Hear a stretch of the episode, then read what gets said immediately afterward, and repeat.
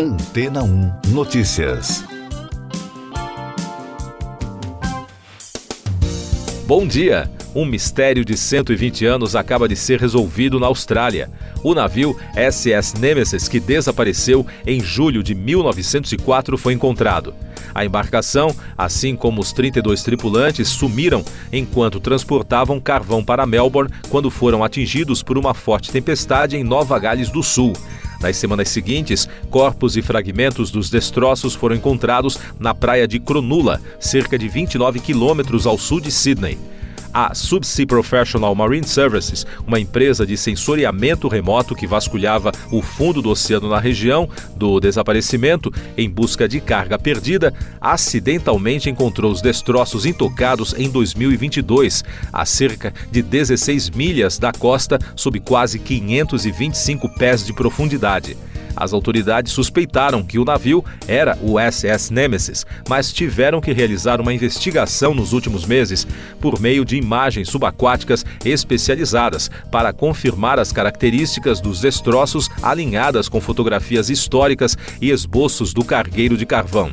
A ministra do Meio Ambiente e Patrimônio de Nova Gales do Sul, Penny Sharp, afirmou que esta descoberta deve encerrar o caso para as famílias e amigos ligados ao navio que nunca souberam o seu destino. Mais destaques das agências de notícias: Estados Unidos e países europeus aliados de Kiev se opuseram ao envio de tropas ocidentais para a Ucrânia, depois que o presidente francês Emmanuel Macron não descartou esta ideia. A declaração também teve repercussão na Rússia. O secretário de imprensa do Kremlin, Dmitry Peskov, afirmou que uma guerra contra a OTAN se tornaria inevitável caso o Ocidente envie tropas à Ucrânia.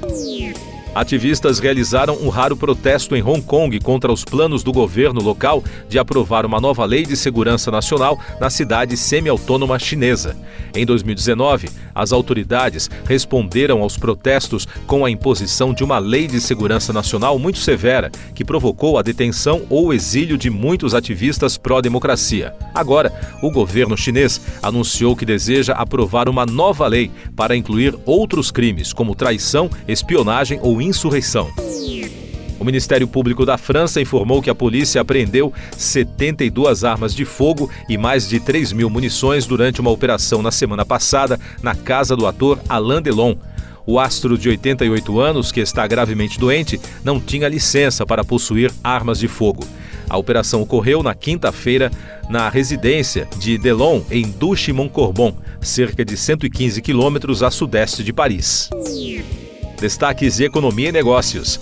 O ministro de Finanças da Rússia, Anton Silvanov, afirmou a jornalistas em São Paulo, durante reunião do G20, que a proposta da secretária do Tesouro americano, Janet Yellen, de repassar para a Ucrânia os ativos russos congelados ao redor do mundo seria muito destrutiva. Na opinião do economista, tal proposta minaria as fundações e os pilares do sistema financeiro internacional.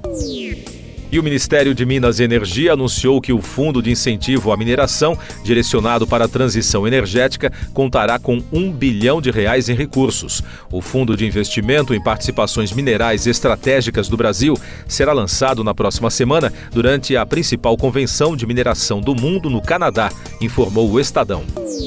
Eu sou João Carlos Santana e você está ouvindo o podcast Antena 1 Notícias, agora com os destaques das rádios pelo mundo, começando com informações de Toronto, no Canadá, da rede CBC. Documentos obtidos pela emissora revelam quais faculdades e universidades respondem pela maior parte do crescimento de estudantes internacionais no Canadá. Uma análise dos dados mostra que das 30 faculdades e universidades canadenses que receberam o maior número de autorizações de estudo internacionais no ano passado, todas, exceto uma, são públicas. As 12 unidades triplicaram o número de licenças anuais desde 2018. Informação de Londres, da rede BBC: três homens foram acusados de planejar um ataque neonazista a um centro educacional islâmico com uma arma fabricada em uma impressora 3D. Os suspeitos compareceram ao tribunal por meio de videoconferência. Eles foram detidos sob custódia antes de uma audiência em Old Bailey, prevista para 15 de março.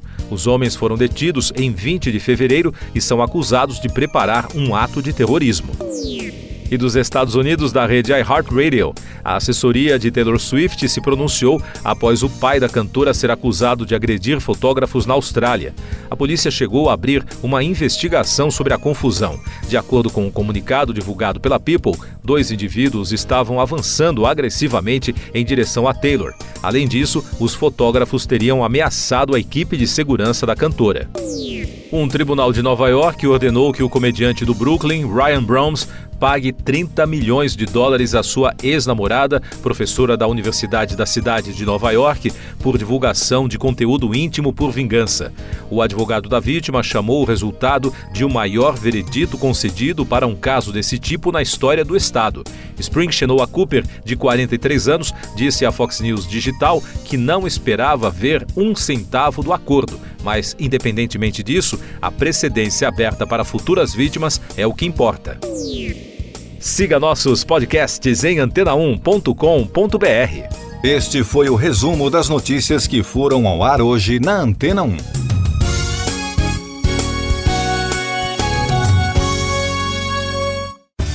Depois de tanto conteúdo legal, que tal se hidratar com água rocha branca? O consumo regular de água durante o dia traz benefícios para a saúde, como, por exemplo, manter a pele bonita e hidratada. Rocha Branca, da fonte direto para sua casa. Depois de tanto conteúdo legal, que tal se hidratar com água rocha branca? O consumo regular de água durante o dia traz benefícios para a saúde, como, por exemplo, manter a pele bonita e hidratada. Rocha Branca, da fonte direto para sua casa.